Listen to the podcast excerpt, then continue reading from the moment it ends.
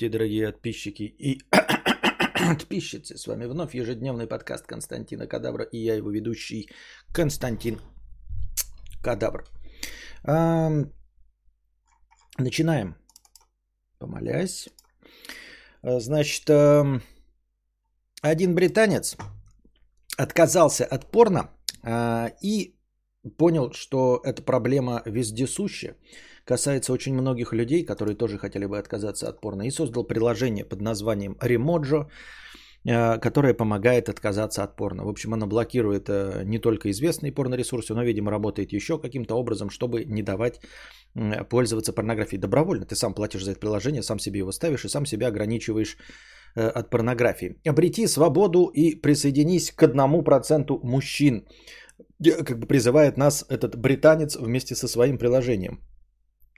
Джек Дженкинс в один прекрасный момент заметил, что э, порно отнимает у него слишком, э, ну не то чтобы слишком много времени, себя он порнозависимым не считает, но все равно ему показалось в один момент, что он был бы здоровее эмоционально, психологически и физически, если бы отказался от просмотра порнографии, которая занимала у него не так уж много времени, но он знает, что э, есть люди, которые по много часов проводят за просмотром порно он начал искать э, в интернетах э, людей и обнаружил э, многомиллионные сообщества в, со, где тоже люди хотят отказаться от порно.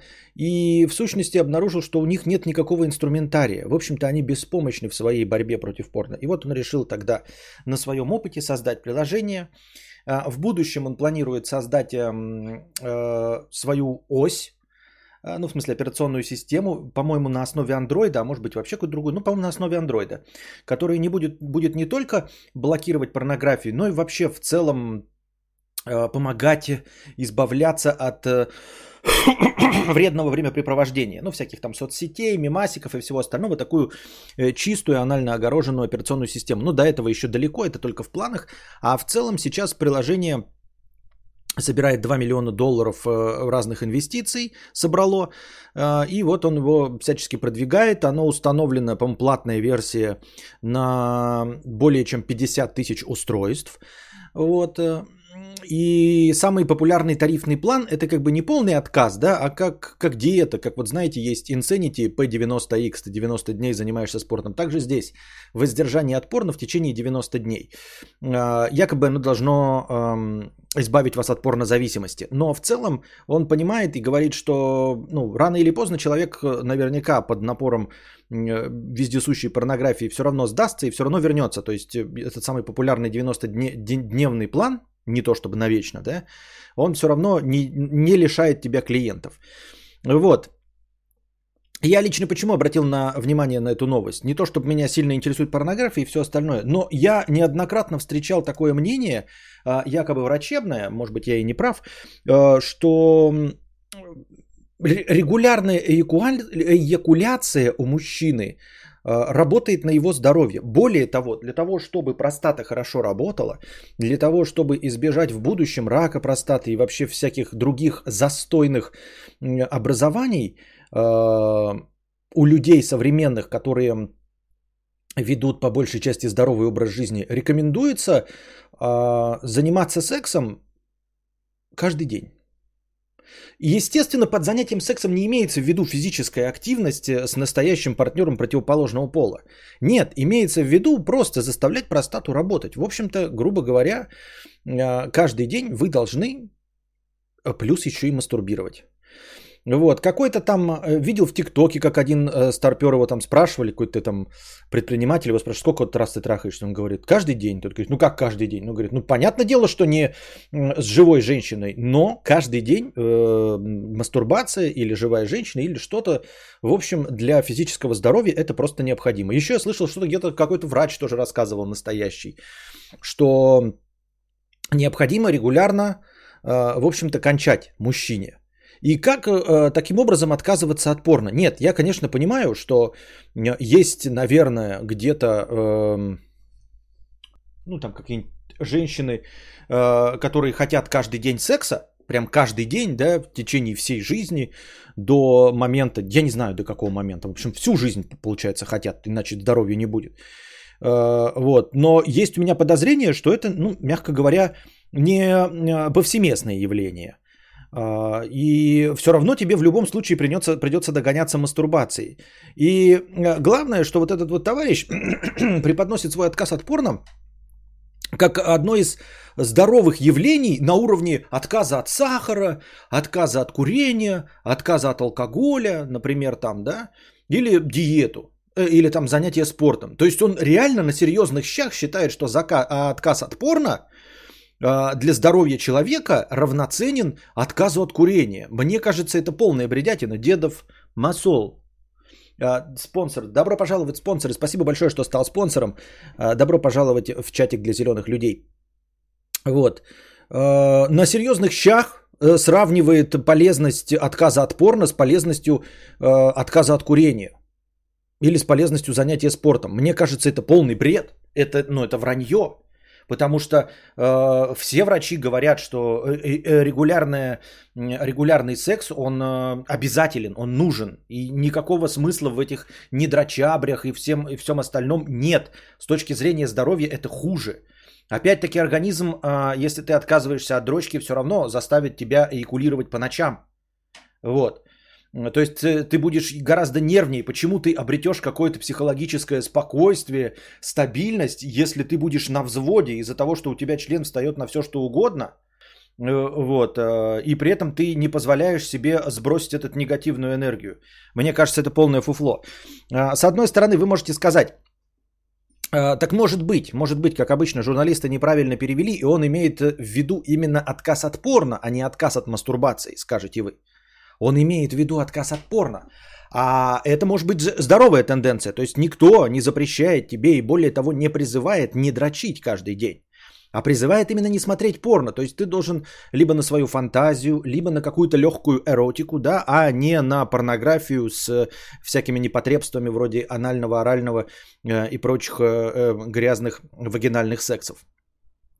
С, боже упаси, женскими оргазмами, да? Вот. Э, может быть, он э, рекомендует только отказаться от порно, нет мастурбации. Нет. Э, есть подозрение, что он пытается отказаться от именно мастурбации.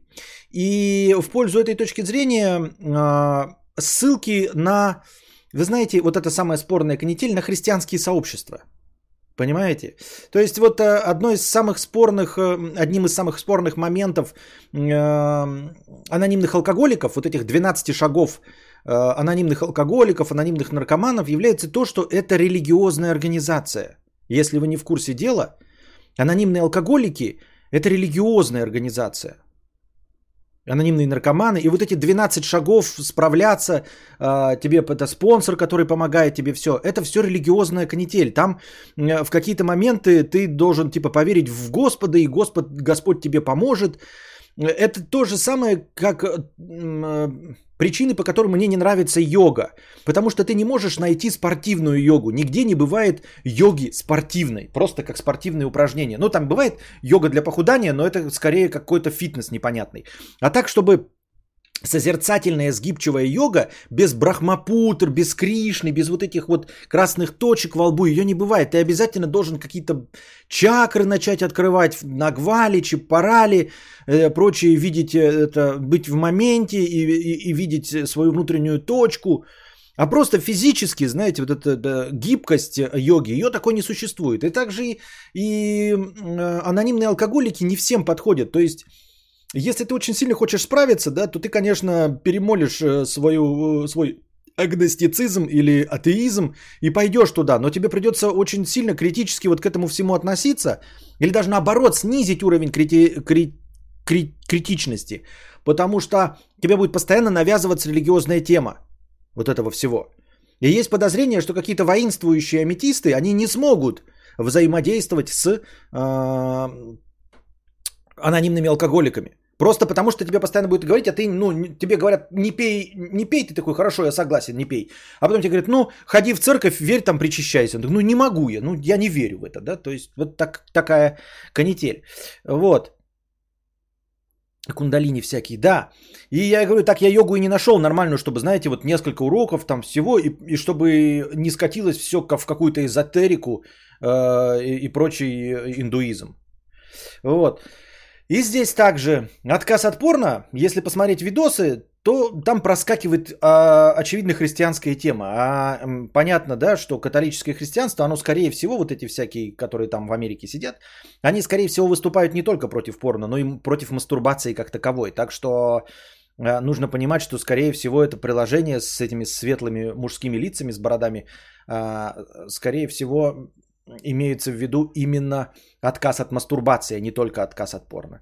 В общем, такое вот себе спорное мероприятие, а, спорное приложение, ну, которое зарабатывает деньги, собирает инвестиции, что возвращает меня к моему одному из любимых вопросов. Вот как, как, как, как понять, что вот эта тема принесет деньги. Вот этот британец, да, он такой решил для себя, я хочу отказаться от порной дрочки.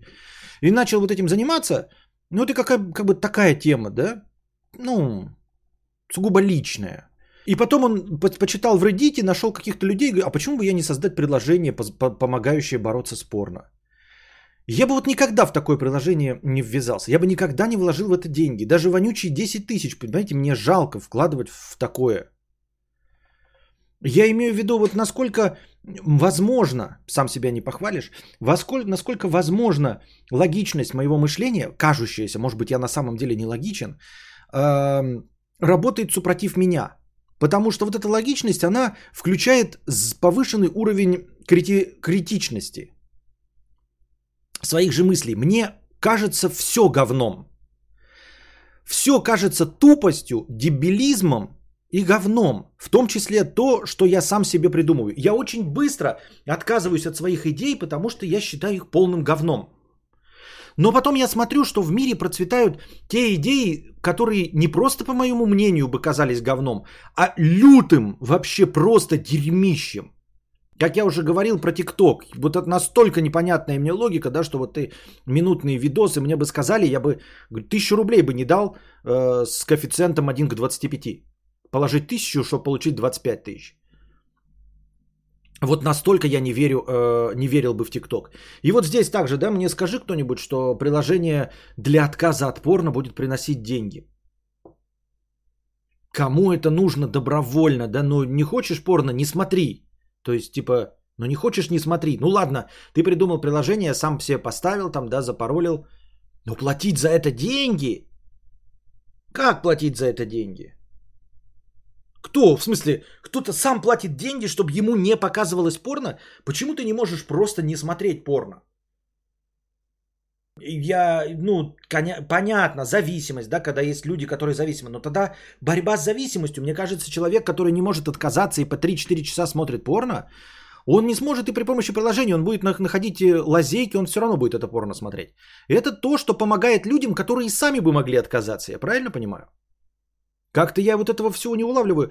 И вот э, и, и, изо дня в день я повторяю вот эти, мне кажутся, новости интересными, а, когда начинаются какие-то стартапы, которые мне в душе непонятны, в которые я бы никогда не вложился. И я хочу открыть себя для этого мира. Я хочу не столько для стартапов, не, не столько для предпринимательства, сколько я хочу выключить свой вот этот уровень критицизма. Как вот люди, которые вложили 2 миллиона долларов, 2 миллиона долларов ему вложили в его приложение. То есть люди с деньгами поверили в это. А я сижу нищеброд, и я бы ему тысячу рублей не дал. И поэтому я нищеброд. Понимаете? Сколько у меня идей возникает, я их все я их все отпускаю, я их все не реализую, потому что они не стоят ничего. Это никому не нужно будет. Это будет полное дерьмо.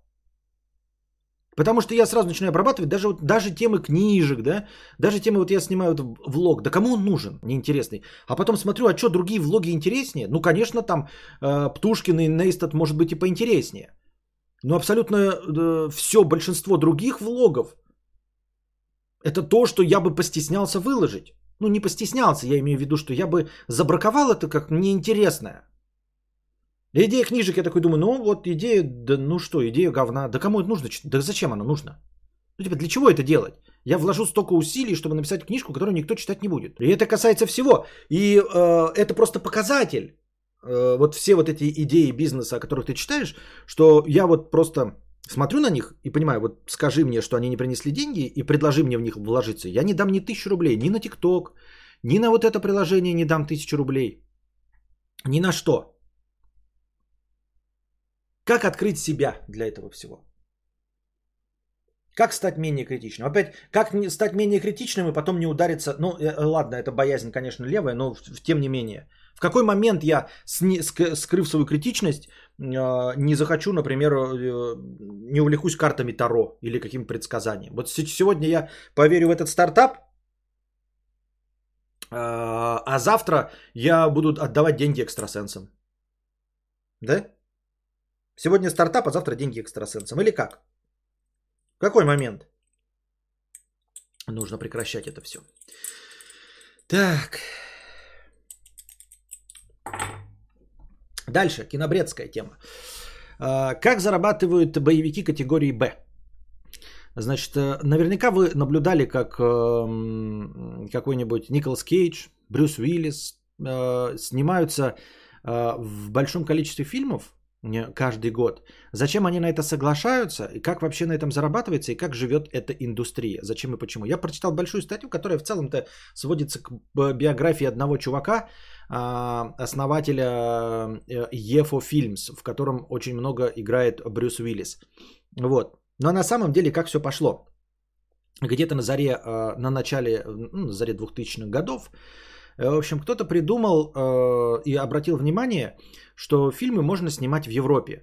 И в Европе вот всякие эти Болгарии и прочие Румынии, где э, есть мощности киношные, то есть э, есть всякие субсидии, субсидии от государства, чтобы люди были заняты. При этом перевести даже туда полностью весь актерский состав режиссеров и сценаристов стоит настолько меньше, чем производство в США, что можно окупить в принципе любое говно. А главное, нужно обратиться правильно к правильной целевой аудитории. Вот это, кстати, возвращает нас как парная новость к предыдущей. Тоже Никогда бы я не вложился вот в такие дерьмовые фильмы, такие дерьмовые сценарии, как фильмы со Стивеном Сигалом начала 2000-х, как фильмы сейчас с Николасом Кейджем, который невозможно смотреть с Ван Дамом, с Брюсом Уиллисом, основная часть фильмов полное дерьмо. Вот. А, несмотря на маленькие затраты, думаешь, ну кому нужно будет вообще это смотреть? Я вот киноман, но я не абсолютно погруженный киноман. Я не могу смотреть любой артхаус. Я очень редко смотрю артхаус, потому что артхаус это говно. А, это фактически то же самое, что трэш. И я не хочу смотреть плохой продукт. То есть я не наркоман, я э, не кинозависимый, чтобы смотреть артхаус. И я не настолько кинозависимый, чтобы поглощать абсолютно любое кино, в том числе фильмы категории Б. Нет, я смотрю мейнстрим. Мне достаточно мейнстрима. Вот. Как они снимаются? Так вот, в начале 2000-х кто-то обратил внимание, что можно в Болгарии снять значительно дешевле кино. Прямо фантастически значительно меньше кино. А главное, как потом э, снять вот это очень дешевое кино с очень дешевым сценарием, с очень дешевым режиссером и вроде бы э, вышедший в тираж звездой первой величины боевиков. Брать ее, платя ей, конечно, ну, деньги, вроде неплохие, но которые будут там, возможно, занимать большую часть бюджета за одну звезду. Но, тем не менее, весь остальной производственный процесс будет стоить копейки. А главное, кому это потом продать. Оказывается, целевая аудитория этих кинофильмов – это а, мужчины старше 35 лет, как ваш покорный слуга. Выяснено было, что эти люди на заре 2000-х годов, когда были вот эти DVD-прокаты и все остальное, когда не так был развит интернет, они покупали любое говно, э, со звездой, которую они помнили из детства.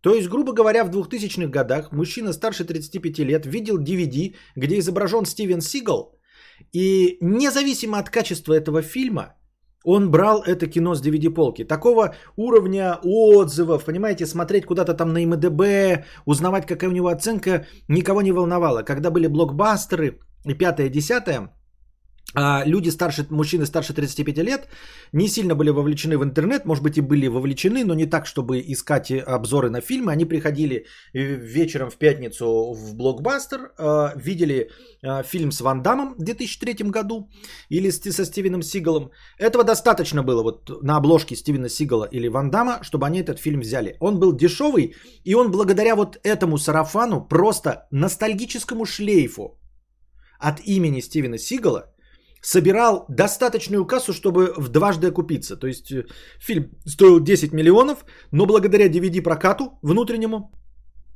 а также продаж прав на показ этого по телевизору, ну, то есть этим кабельным дерьмичным каналам, как у нас ТВ-1000, чтобы показывать э, круглые сутки фильмы, э, вот. Они же круглые сутки крутят фильмы, туда им продавались права тоже за небольшие деньги, но в разные каналы, и этого было достаточно, чтобы в два раза окупиться, и поэтому эти фильмы были.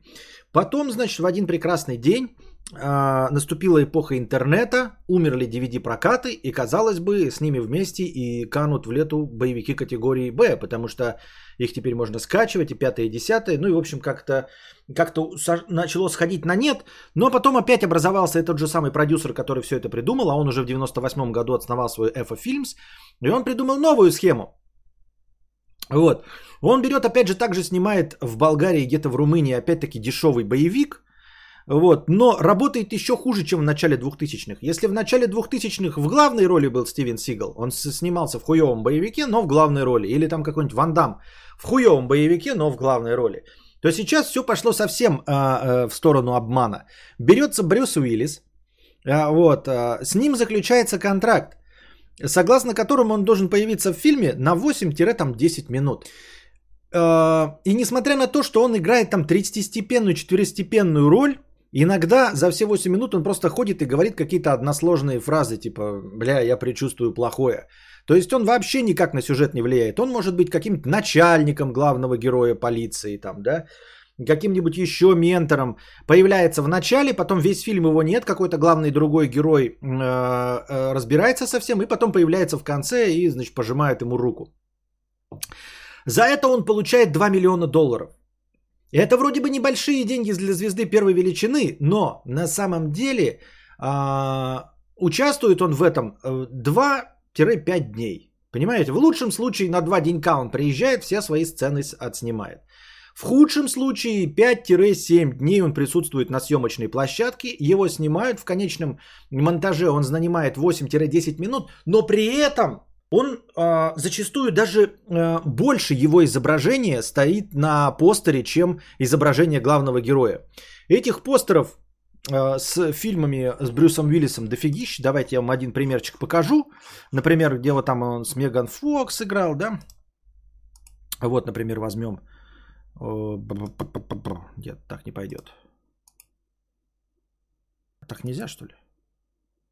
Фу ты, ну ты. Ну ладно. Давайте сохраним. А, или вот так вот, вот копировать URL картинки. Сразу один показательный постер въебем.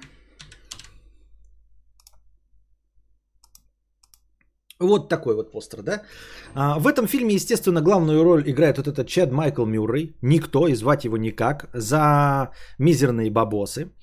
А, два дня Э, в этом фильме в, э, в производственном процессе снимается Брюс Уиллис, съездив в Болгарию на два дня, вот, попив там кофейка, походя по бутикам, получает свои 2 миллиона долларов, вот, и 8 минут присутствует в фильме с односложными фразами. Э, но во всех трейлерах показывают практически все. Весь хронометраж, в котором есть Брюс Уиллис, показывается в трейлере, как будто он один из главных героев естественно, ставится на постер и всегда вторым именем после главного героя. То есть, с одной стороны, обмана как такового нет. Потому что он не на первом месте. То есть никто не говорит, что он главный герой. А вот насколько он второстепенный герой, это уже вопрос пятый-десятый. И судя по всему, точности та же самая аудитория, только теперь она повзрослевшая, да, постарше. А, покупает вот это вот на стриминговых сервисах и смотрит это днище только благодаря а, имени Брюса Уиллиса. То есть сам по себе боевик не, ну, нисколько их не привлекает, но Брюс Уиллис их привлекает. Почему Брюс Уиллис не снимается, э, например, в хороших больших фильмах? Там, понятное дело, там Николаса Кейджа выходит в тираж, вон Кинофин пишет, что Кейдж должен кучу бабла, но, судя по всему, по той же схеме, э, например, Брюс Уиллис, не, не, то ли Сигал, то ли Уиллис, кто-то снимается по 4 фильма в год. Ну, то есть будьте здрасте, да, если тебя не берут в проекты А величины, которые тоже могут провалиться, да, вы же знаете, там, э, даже фильмы с Томом Крузом, например, «Мумия» там проваливается, э, какие-нибудь последние фильмы с э, Уиллом Смитом проваливаются. А что делать? Провалился фильм, деньги ты не получаешь, если проценты от сборов, а жить-то как-то надо, а если у тебя еще долги, а если семья, а если пятое, десятое. Ну и представьте себе, какой-нибудь Николас Кейдж выходит 4 фильма в год, считаем по 2 мульта, Это 8 миллионов долларов. Нихуя себе. Будьте здрасте. Мне одного-то миллиона долларов хватило бы на полжизни. А тут тебе 8 мультов за год. А, поработав в итоге 4 недели по максимуму, да? Неделю на одном фильме, неделю на другом, неделю на третьем, неделю на четвертом. Это не фильмы категории А, поэтому там не надо э, ездить с рекламной кампанией, вот это вот э, с промоутерами, да, с промоушеном фильма заниматься, чтобы заезжать в Россию, там у Урганта посвятить лицом, заезжать в Турцию, там у местного Урганта посвятить лицом, приходить на шоу Джимми Киммела. А, проекты ААА – это когда ты снимаешься месяц, а потом полтора года ездишь с промоушенами и цветишь ебалом. Вот, э, переозвучкой, пересъемками занимаешься. А здесь один раз подснялся, ушел, нафоткали тебя для постеров – Дальше все тебя в трейлере нарезают. Э, никакого продвижения больше, кроме э, в стриминговых сервисах, нигде нет. Никуда ездить не надо. Все, за неделю отмаялся, 2 миллиона долларов своих получил. Э, не знаю, какие проблемы есть у Николаса Кейджа или у какого-нибудь Стивена Сигала. Ну, Стивен Сигал просто плохой актер, да? Ну, то есть он не умеет ничего играть, кроме как лицо Стивена Сигала. А, например, Брюс Уиллиса, с ним отказываются играть. Э, в «Неудержимых 3» э, Сильвестр Сталлоне назвал его ленивым и жадным, потому что, ну, мало того, что не хотел ничего делать, а во-вторых, э, затребовал сильно большой гонорар. Ну, «Неудержимый 3» сам по себе категории «Б», да, боевик. Просто с большим количеством звезд, чуть-чуть подороже, потому что каждому нужно по два мульта заплатить. Но в целом-то это дешевый боевик. Вот, и, а тот потребовал гонорар, видимо, сильно жирнотный для такого уровня кино. И он должен был сниматься э, в фильме Вуди Аллена, я забыл. Ну, короче, я смотрел прекрасный фильм, там, где Уилл Феррелл играет, Эмма Стоун и Джесси Айзенберг. Э, в общем, они там... Блять, надо посмотреть, как он называется. Как же, как же, как же, как же, как же. Светская жизнь. Прекрасный фильм, кстати, всем рекомендую, охуительный вообще. А, Вуди Аллена. Так вот, а, там тоже что-то сказали, что не сошлись в графиках каких-то, как обычно, да, если не хотят ничего сообщать, говорят, не сошлись в графиках. А на самом деле говорят, что э, настолько ленивый Брюс Уиллис, что он не мог выуч- выучить текст. И Вуди Аллен его отчислил и уволил с фильма, потому что тот текст не мог выучить. В боевиках одно дело, да, там yippee-ki-yay motherfucker сказать. А в фильме Вуди Аллена это же фильмы, построенные на диалогах, это же будьте здрасте, это надо, может быть, эм, взаимодействовать в кадре с другим актером и рассказывать более чем три реплики подряд, а может быть даже и монолог. Но к этому совершенно был не готов Брюс Уиллис, и поэтому его, возможно, отчислили. Вот такие дела. Но самая главная мысль, которую я не подозревал, это кто вот это вот все смотрит. Да сейчас даже в рекламе, судя по всему, мегафона, да, да, Мегафона, Азамат, вот этот Мусагалиев из ТНТ и Брюс Уиллис. Так там не настоящий Брюс Уиллис, там дипфейк. То есть э, э, настолько обленился Брюс Уиллис, что вот он для банка, там же у нас какие-то банки были, он снимался в рекламе банков. А сейчас в рекламе Мегафона он даже не снимается. То есть э, преподносится это как вот дипфейки, но самому Брюс Уиллису при этом все равно его миллионы заплатили. Ну, может быть, не 2 миллиона, но говорят, что типа 2 миллиона заплатили просто за использование его внешности. Говорить, что это Брюс Уиллис. То есть, если ты официально это делаешь, ну нельзя же, иначе в суд подадут, правильно? То есть, ему все равно придется заплатить. Но даже сам Брюс Уиллис не приехал, понимаете? То есть, даже сам Брюс Уиллис не нужен для того, чтобы заплатить ему 2 миллиона, чтобы он светил своим ебалом. Он сидит вообще дома, никакие реплики не учит, не, не, не, не едет никуда, не летит, нихуя, просто сидит себе дома на диване и получает 2 миллиона за то, что его лицо используется в рекламе. Я так от фонаря говорю 2 миллиона, может, конечно, меньше. Но в любом случае ему э, серьезные барыши платят за то, чтобы использовать его лицо, даже если все знают, что это дипфейк.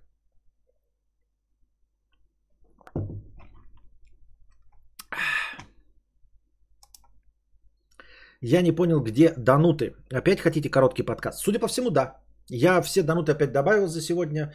А, их было что-то там на 250 рублей, что ли. Вот. Ну и последняя новость, потому что ее надо озвучить, хотя мы уже в минус уходим. А, видеозапись автопилотов Тесла. Да? Тесла а, обяжет при включении автопилота а, включать видеозапись всего, что происходит в машине и снаружи. В общем-то, видеозапись и раньше велась, но она велась анонимно, ни к чему не привязана, и эта видеозапись велась для нейросетей. То есть э, ни к чему она э, никуда не отсылалась, имеется в виду не отсылала ни конкретной машине, ни к владельцу, ни к чему, а просто массив данных обрабатывался нейросетью, чтобы обучать автопилот. И все.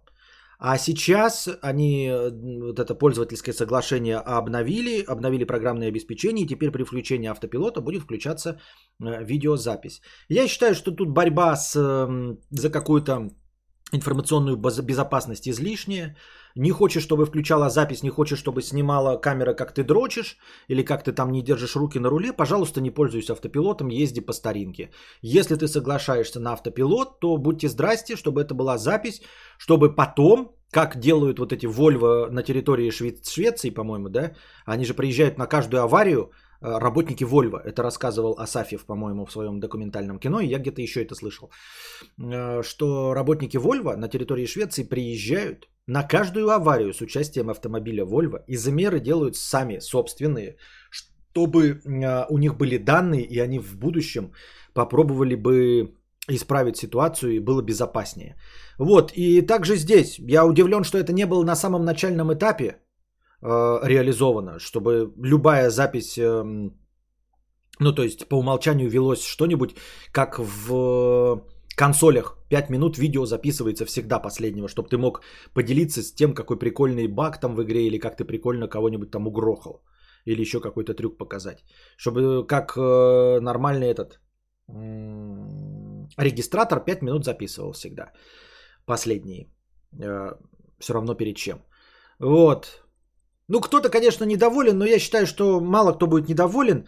Э, ты пользуешься современным средством передвижения, максимально современным, электрокаром. И ты пользуешься автопилотом. Понимаете, отказываться и вопить и кричать о какой-то информационной безопасности – когда ты пользуешься электро... вообще автопилотом, это глупо. То есть такой, я хочу анонимность. Я не хочу, чтобы меня снимали и кто-то знал, что вот у меня автомобиль, чтобы к нему были привязаны GPS данные. Серьезно? Ты включаешь автопилот, твой автомобиль с твоими, э, со своим имеем ловит, блядь, спутники. Точно, для того, чтобы в метр в метр определить твое положение – Автопилот на это и рассчитан. Он не только знает, где ты, да, территориально, географически, он и знает, на каком ты расстоянии от каждой полосы движения, на какой скорости ты движешься. И после этого ты такой говоришь, я хочу быть анонимным, чтобы не знал, кто сидит в автомобиле. Серьезно? Там записываются данные твоего автомобиля, который записан на твое имя, куплен, да? И этот автомобиль едет. И автомобиль, скорее всего, считывает даже массу твоего тела. Он знает, сколько ты бургеров сегодня пожрал, посрал ты, поссал или нет. По пердежу определяет. И ты такой, ну, э, извините, будьте здрасте, не хочу, чтобы меня снимало видео. Или там проезжую часть не снимала видео. Ну, такое себе. Ну, я думаю, что на самом деле противников не столько много. Я думаю, что вот как я, например, да, я знаю, что у меня нет такой, вот знаете, настоящей анонимности в интернете, чтобы обо мне никто не знал. Я поэтому пользуюсь, я регистрируюсь на почту, на приложение включаю геопозицию. Ну потому что для того, чтобы реально быть анонимным, да, мне нужно выкинуть телефон и уйти в лес. Я знаю, как это сделать. Это легко сделать. Выкинуть телефон и уйти в лес. Для того, чтобы попытаться, можно на телефоне быть анонимным, но серьезно, это надо мне трахаться, каждым приложением пользоваться в урезанном э, функционале, и еще я могу вот установить 40 приложений. У 39 из них выключить геопозицию, чтобы меня не, не щелкало. А у одного не выключить и все. И все равно все спецслужбы или кто угодно, мафия, биткоинеры, хейтеры, все равно все будут знать, где я нахожусь. По одному приложению. Хоть я 39 остальных выключил. Поэтому я 39 остальных не выключаю. Если у меня хотя бы в одном есть необходимость, чтобы это включено, да, если я пользуюсь навигатором, то я включаю везде. Если Э, я точно знаю, что пользуюсь навигатором. Значит, он пишет уже мою геопозицию. Поэтому я включаю все. Все равно уже все про меня известно. И также здесь ты сел в Теслу, которую купил на свое имя. И ты запускаешь автопилот. Уже про тебя все уже известно. Включайте камеру, пожалуйста.